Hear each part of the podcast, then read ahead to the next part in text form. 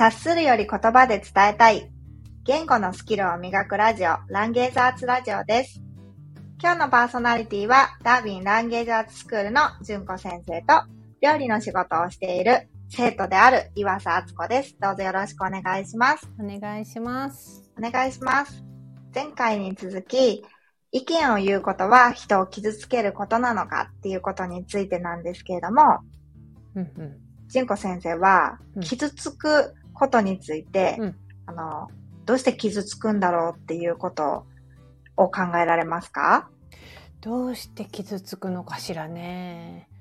やっぱり自分と違うことを言われるから、自分のことを否定された気持ちになるのかしらね。うーん。あと、それでこう、感情に、感情が揺さぶられるっていうのもあるのかもしれないですよね。そうですね。あのーうん。この傷つくっていうのが、そうですね。何に対して傷つくのか、それと、何に、まあ感情が反応するんでしょうけど、はい。何についてどんな感情になるのかしらね。どこを見てどこを聞いて傷つくと思っちゃうのかしらね。なんかわ私の場合は、えっと、まあ、意見としええ。て単に事実を言われてるだけなのに、うんうん。なんか私がしてないからう、ん。ごめんみたいな感じだったりとか、うんうん。私が分かってないんだね、ごめんみたいな感じで、うん。あの、受け取ってたと思うんですよね。うんうんうんでも相手は、その責めるつもりで言っているわけでもなく、うん。単にそれで改善していったらいい。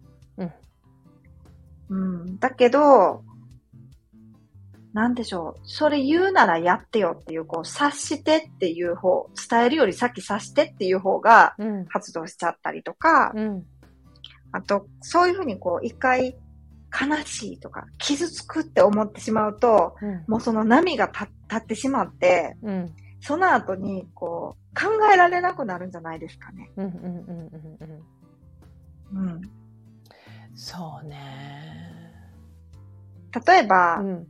日本人同士は同うん。じっていう前提があるから、うん。だからそれをこう、だらしない前提って表現したゴミ先生の言葉があった時に、うんうんだらしない前提って言われた時に、それをぐっとキャッチして、うん。ちょっと待って、どういう意味でだらしないっていう言葉を使って、うん。何が前提なのって考える前に、だらしないって言われても、ショックで、うんだらしないなんて私ちゃんと育ってきたのにだらしないなんて言われたらもうそんなんやめてみたいな感じで、前提とか、うんその、だらしない前提っていう言葉をこう、噛み砕いて自分のことをメタ認知っていうんですか？自分のことをちゃんと俯瞰してみて分かるっていうより、もっともっともっと手前の状態で傷ついちゃって、うんだらしない前提なんて、だらしないなんて言葉使わない人と喋ってる方が楽っていうふうに思うとか。うんうんうんうんうんうんそうかなんかそうそういうだらしないと言われたらだだらしない前提と言われた時にだらしないっていう部分にものすごく反応するってことですねそうですね。それに傷つくんですねそうですね。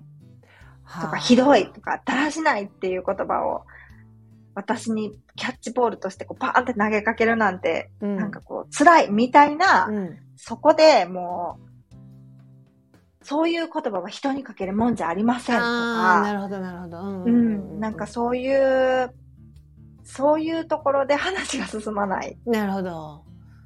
うん、この前提という言葉には反応しないしにくいのかしらねじゃあね。そうですね。うん。あの、だらしない前提っていう言葉をキャッチして、うんちょっとちゃんと教えてもらえますかって言ってる人はもうすでにそれは言語技術を身につけてる。うんうんうんうんまあ完璧に身につけることはなかった。うんうんうん例えば日本だったらなーでなかった。なかったとしても、うんもうそのランゲージアーツを身につける世界にはいつでも入れるじゃないですか。聞く体制があるから。うんうんうんうんだけど、言われた言葉で、だらしないってとか、そんなこと言われたことないとか、そんな言い方するとか、うんあの、そこで感情がこう、波立ってしまった場合、うんもうそれ以上言葉が入っていきませんもんね。そうね、うんそこでブロックしてしまうというか耳を塞いでしまうっていうことですね。うん、そうなんですよね。だから、なんかその、だらしないなんて思ってないよっていうような言葉の方がうん、欲しいから、うん、あの、そういう言葉を、言葉が欲しいわけじゃなくてもそういうふうに察して、うん、そういうふうな話をしないコミュニケーションの方が居心地がいいということで、うん。まあ意見を言い合ったりしないところでうんいる方が居心地が良くなりますよね。なるほどね。それはあの傷つくっていうことに非常に関係のあることかもしれませんね。その大きな関係があるうん部分かもしれませんね。そうですよね。そうね。あそうそうやって考えた時にやっぱりあの割とトラブルになったりするっていうのがあのなんだ自分と違う意見を言われた時にやっぱりそれであの個人的に攻撃を受けたとか、うん。あのなんだろうその意見に対して違う意見を言っているんだけれどもそれがなかなか、えっと、受け入れられないというか聞き入れられないというかあの、うん人の意見として聞くっていうその個人個人の意見として聞くっていうことがなかなか難しいのかもしれないですね。うんもし傷そうです意見をね。言うことが傷つくとか傷つけられるっていうことにつながっているのであればそれが、ね初期設定であればうん何か自分と違うことを言われた時には全てが攻撃的な感じがするとか、うん。あの否定的な感じがするとかそういうことになってるのかもしれないですね。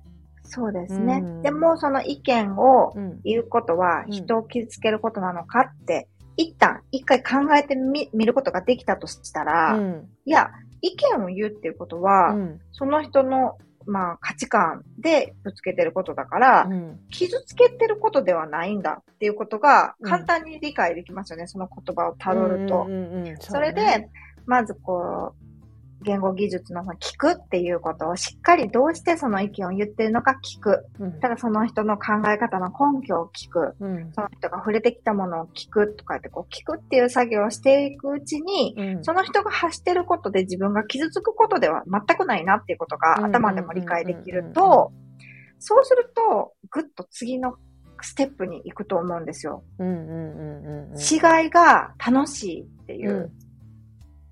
そうすると、違うんだ。だ、こんなに同じような環境で、もうずっと昔から友達だけど、うん。やっぱりこの一つの問題に関しては、すごく考え方が違うんだでうん分かって、うん。その相手の違う意見を聞いてももちろん傷つかないし、最初はちょっと感情が、こう例えば涙って、どうしてそんなことを思うの？信じられないわみたいな気持ちになったとしても、うん。その後、もうちょっとこう、聞くっていうのを続けていくと、うんあ、そういう理由だっていうふうに分かっていくっていうこと。を、うん。その、それそのもののがランゲージアーツの聞くっていう技術ですよね。うんうんうんそれがやっぱりうん。ないから、うん。感情的にこう、うわっと波立ってしまって、うん。なんか信じられないとか、うん。なんか考えられないとか、うん。どうしてそんな非常識なこと思うのとか、うん。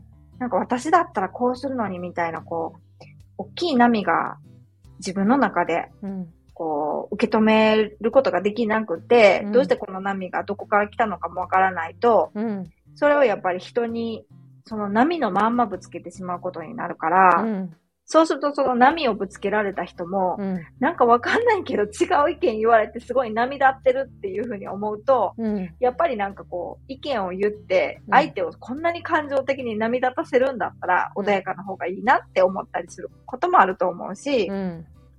そういう循環なのかなって、うん今は感じます。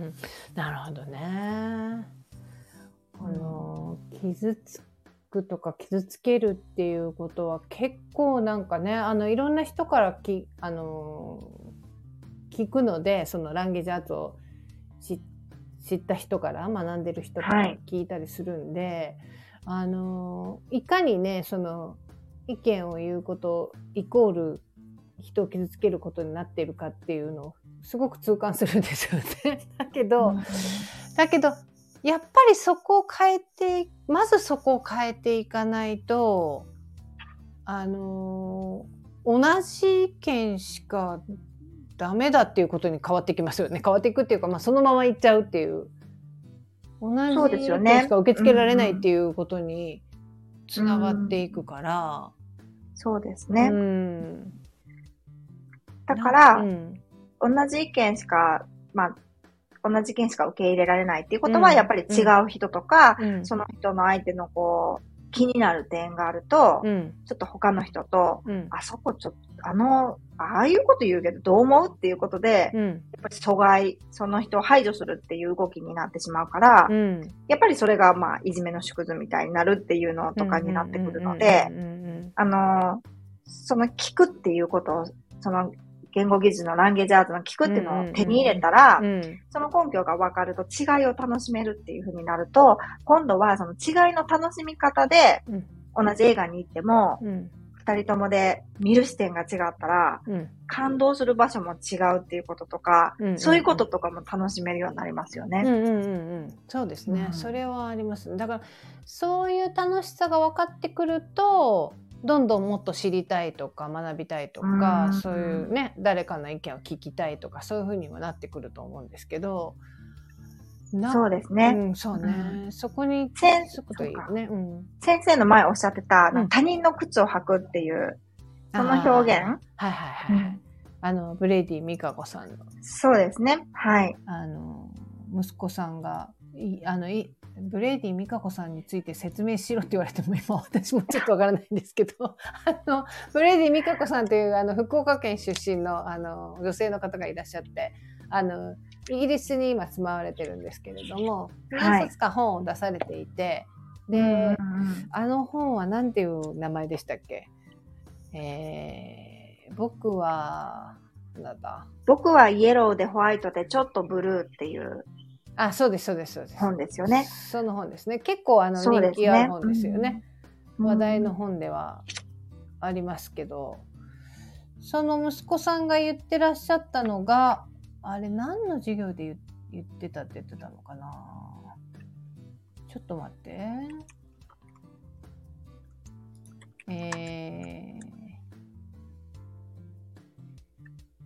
ブレイディ・ミカコさんの本で、ー、多様、あのーその、今おっしゃってたね、うん、僕はイエローでホワイトでちょっとブルーの中で、が多様性はややこしい。でも楽ばかりしてると無知になるとか、なんか結構いっぱい名言ありますよね。うんうんうんうん、そうそうそう。で、その意味が、ちょっとやっぱり日本に住んでたら、多様性とは真逆のところにいるから、うん。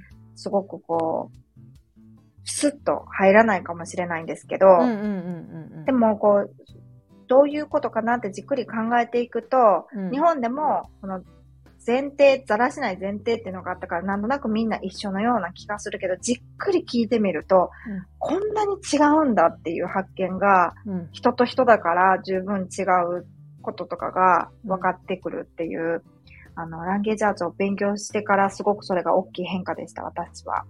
うんうんうんうんうんうん。はい。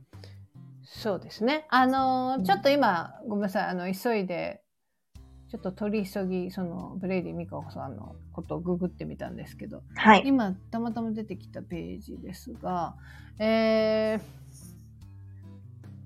ー、イギリスにはシンパシーとエンパシーという言葉があると。うんはい。で、シンパシーはいいねボタンのように可愛いかわいそう、共鳴してグッとくるなど、自分で努力しなくても出てくる感情のことを言いますと。うん。で、それに対してエンパシーは人を想像する能力でありスキルなんですよ。うん。いいねボタンを押せなくても自分と違う理念や信念を持つ人に対してどうしてこう思ったんだろうと想像する能力のことを言いますと。うん。で、シンパシーは感情的状態、エンパシーは知的作業と言えるかもしれませうんん。知らないですねと書いてあるんですけど、うん。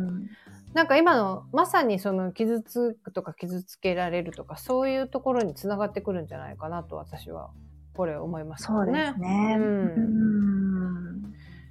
そのさっきも言いましたあのだらしない前提って言った時にだらしないっていうところにものすごくあの反応してしまう感情的になってしまうっていうのはやっぱりその人の意見というものをあのパーソナル私的な感情で受け取ってしまうっていううん。でもあのそれは結局自分とは違う誰かが違う視点から見てるっていうことですよね。うんであのーよく俯瞰してみるとか言いますけど鳥の目とかアリの目とかも言いますけど、そのどこの位置から見るかっていうのによって全然意見は変わってくると思うんですよね。うん。うん。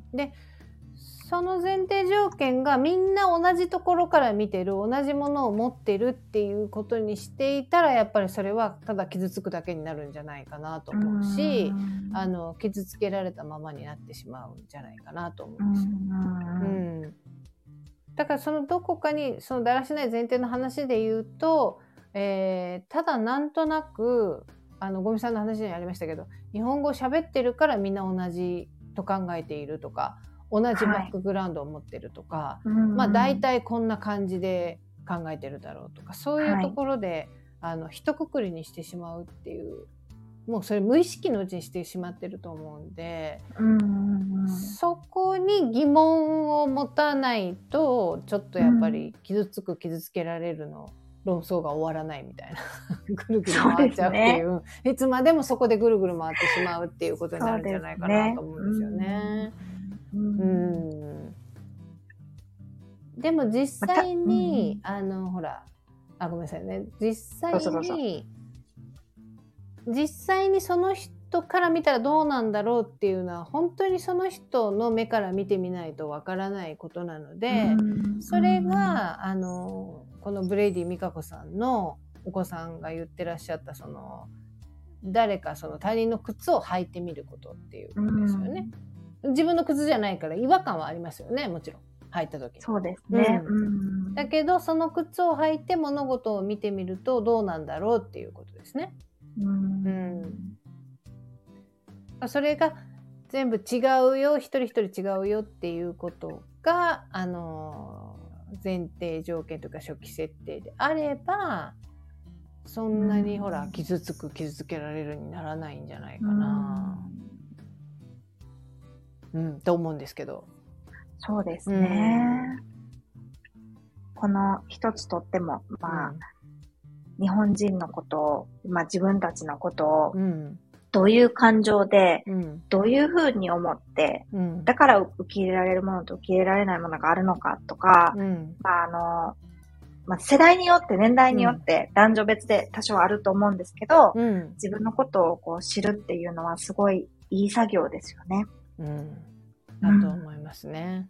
はい。はい。いや、もう、ほんとこの話だけで何回もできそうですが、はい、そうですね。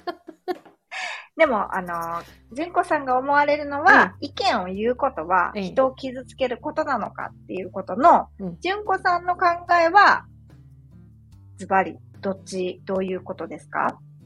ズバリあのどっちどっちかってズバリはもうあの明確に分かっててそうですね。意見を言うことは、傷つけることではないと私は思ってます。うんはい。はい。えっと、あのー私も思います。はい。うんうんうんまあそれ結局理由としてはあのーとにかくあのー人ってみんな違うっていうことを前提にしているともうそれは明らかにあの傷つけることではないと思いますね。うん。だからその明らかに違うっていうことが何なのかっていうところまでいかないとなかなかこれぜうん初期設定変わりませんよね。そうですね。うんうんな何がその違うって言ってる根拠なのっていうようなことがわからない限りはやっぱりなかなか見えてきませんよねみんな違うって言っても一人一人違うんですよって言われても。そうなんですよね。うん。あの、一人一人違うんですよっていう言葉もうんきちっと聞いてうん考えないとうん、違うんですよって、はいって言うだけでも違うと思わないじゃないですか。うん。そうそうそうそうの言そう。葉を受け取っても結局分かった気になって、はいはいはい、みんな違うんですね。分かってます、分かってますって 思うんですよ。うん私も自身も多分、うんみんな違う。それは違うよってうん思ってたんですけど、うん本当の本当のところで違うと思ってないっていう、うんちょっと前提が間違ってるっていう、うんこう自分の経験とかもらった言葉とか、そういう環境とかの中で、うんあるものに対して、うん今はどうなのかとか、うん。本当にその言葉を分かるためには、やっぱりしっかり考えないといけないんだなって思いますよね。分かった気になってたらダメっていう。うん。うんはい。本当そうです。ね。はい。はい。このあの、ランゲージアーツラジオを聞きながら、はい。ああ、私だったらこう思ってたなとか、うんこういう風に感じるっていうことがありましたら、ぜひ、あの、ツイッターでも、ランゲージアーツって全然浸透してない言葉なので、ハッシュタグランゲージアーツってカタカナで書いてあってくださったら、よよろしくお願いします。あの見に行きます皆さんろしくお願いします。ははいい。では今日はこんな感じで、はい。また次回もよろしくお願いします。はいお願いします。ありがとうございました。ありがとうございますはーい。